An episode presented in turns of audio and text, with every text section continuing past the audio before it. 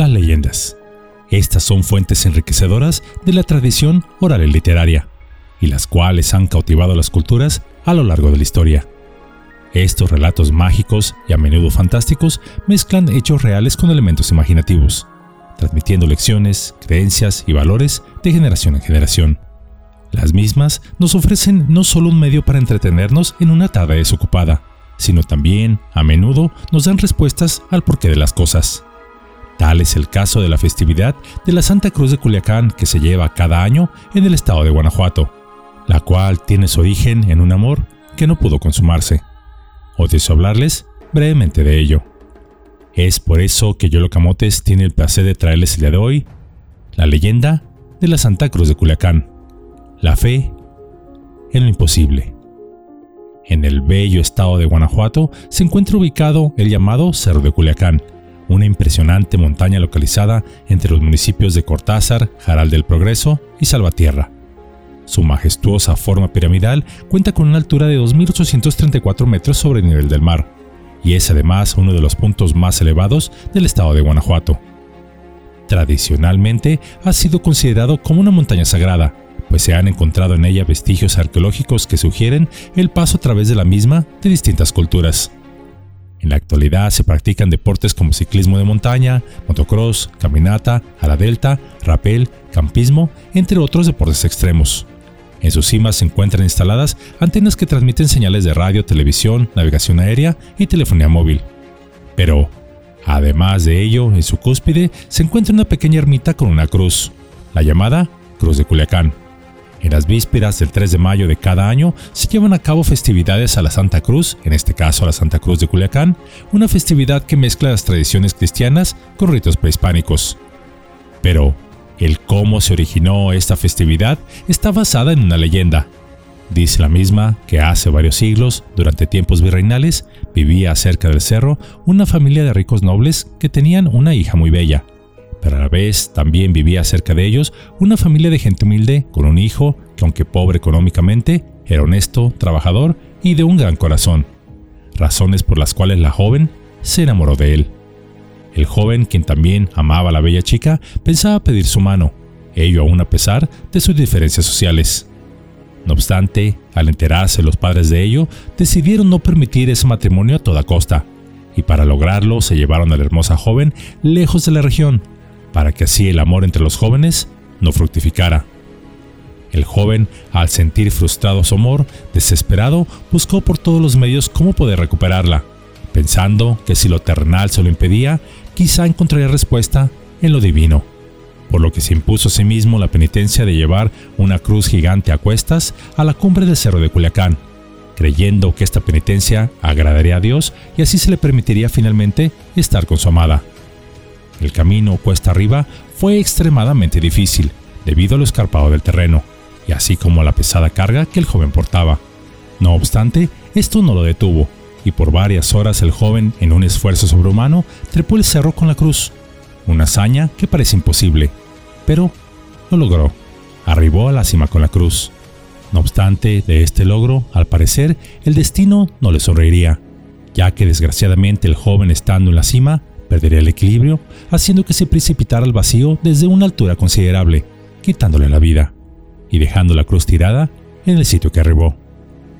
Unos días más tarde, su joven amada se enteró de la terrible noticia, por lo que rápidamente regresó desde el exilio impuesto por sus padres para así también subir al cerro acompañado por las doncellas a su servicio. Al llegar a la cima, solo encontró la cruz del joven abandonada en la cumbre. Con ayuda de sus doncellas, alzaron la cruz. La joven lloró amargamente su desgracia. Después se levantó y junto con sus doncellas comenzó a bailar alrededor de la cruz, en honor y memoria de su amado. Y así, cada año, por el resto de su vida, la joven subía al cerro para abrazar la cruz y bailar junto a ella para recordar al joven que amó. Ahí, en lo profundo del silencio, podía sentirlo cerca, murmurándole Llévame hasta donde estás, aunque sea por un momento más allá de las estrellas, para verte sonreír una vez más. Algunos dicen que ella imaginaba y otros que era real, pero que el joven retornaba por un momento desde el mundo donde no hay tiempo, para bailar por unos instantes con la mujer que amó. La joven hizo esto hasta el día en que se dice dio un último baile. Cuando finalmente se sentó junto a la cruz, recargó su cabeza y cerró sus ojos para quedarse dormida por última vez en este mundo, para abrirlos felizmente en el otro, donde su joven amado ya le esperaba para reunirse con ella, con el amor que no pudo florecer en la tierra de los hombres, pero sí en el reino de los inmortales. Cuando ella faltó, las damas que la acompañaban siguieron subiendo cada año para bailar alrededor de la cruz, dejándonos una tradición que ha perdurado hasta nuestros días.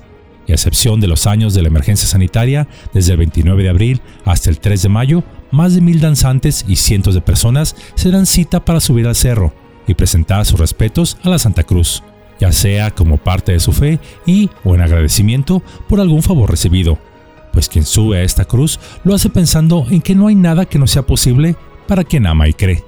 Hay algunos que aseguran que cuando cae el atardecer han visto a una pareja junto a la cruz, vistiendo ropas fuera de época, en lo que parecería que están bailando mientras se miran fijamente el uno al otro, tan solo para desaparecer en un instante. Quizá son estos jóvenes diciéndonos que están bien y que no dejemos de creer en que el amor no muere. En esta sencilla cápsula conocimos la leyenda de la Santa Cruz de Sinaloa, la cual nos recuerda sobre el amor verdadero. A través del sacrificio y la devoción, el joven demostró su amor inquebrantable hacia la bella chica. Algunos quizá dirán, uh, ¿y eso qué? Joven tarugo, ya ven, Dios ni le hizo caso y hasta se murió. Mejor se lo hubiera robado a la muchacha. Las cosas quizá nos podrían parecer simples desde nuestro cómodo punto de vista, pero no sabemos lo que sucedió en la mente del joven.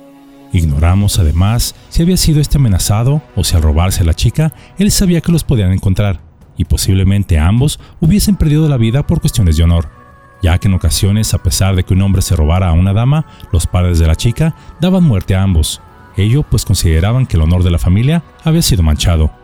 Por lo que antes de emitir un juicio, de criticar a alguien o de hacer un comentario sobre alguna situación, siempre pongámonos en los zapatos de esas personas, pues solo el que sufre un problema sabe lo que está viviendo. Es posible que el joven sabía que si se hubiera robado a la chica, mancharía su honor, y nadie, quien en verdad ama a alguien, desea que el ser amado sufra. Él deseaba hacer lo correcto ante la ley del hombre, y cuando esto no fue posible, Intentó, según sus creencias, acudir a lo que él consideró era una fuerza superior. Esta creencia le dio fuerzas para intentar lo que parecía imposible. En momentos de desesperación, cuando ya no se ve ninguna salida, a pesar de los múltiples esfuerzos que hemos realizado, muchos de nosotros solicitamos a una fuerza superior que nos ayude. En ocasiones respondiendo favorablemente y en otras parecería que no. Pero no tanto porque estemos solos, sino porque a veces es necesario que aprendamos algo o que nuestra vida tenga un propósito superior. El sacrificio del joven y la devoción de su amada nos dejaron un mensaje de amor puro y sincero, y este aún, cuando en apariencia pareció no consumarse, sin sospecharlo, inspiró acciones extraordinarias que trascendieron más allá del momento, uniendo a las personas incluso siglos después a través de la festividad que cada año se lleva a cabo y donde la gente acude a la cruz con fe y la esperanza de que todo es posible. Y ese es el mensaje que ambos nos dejaron, que nada es imposible, pues lo imposible es solo una opinión, ya que lo que parece imposible hoy será posible el día de mañana, pues en el corazón del ser humano se esconde una fuerza que transforma las cosas, que da luz donde hay oscuridad y que se abre paso entre la duda, pues el amor verdadero, como el de los jóvenes de esta leyenda, es eterno y éste siempre, sin excepción, encontrará una manera de triunfar.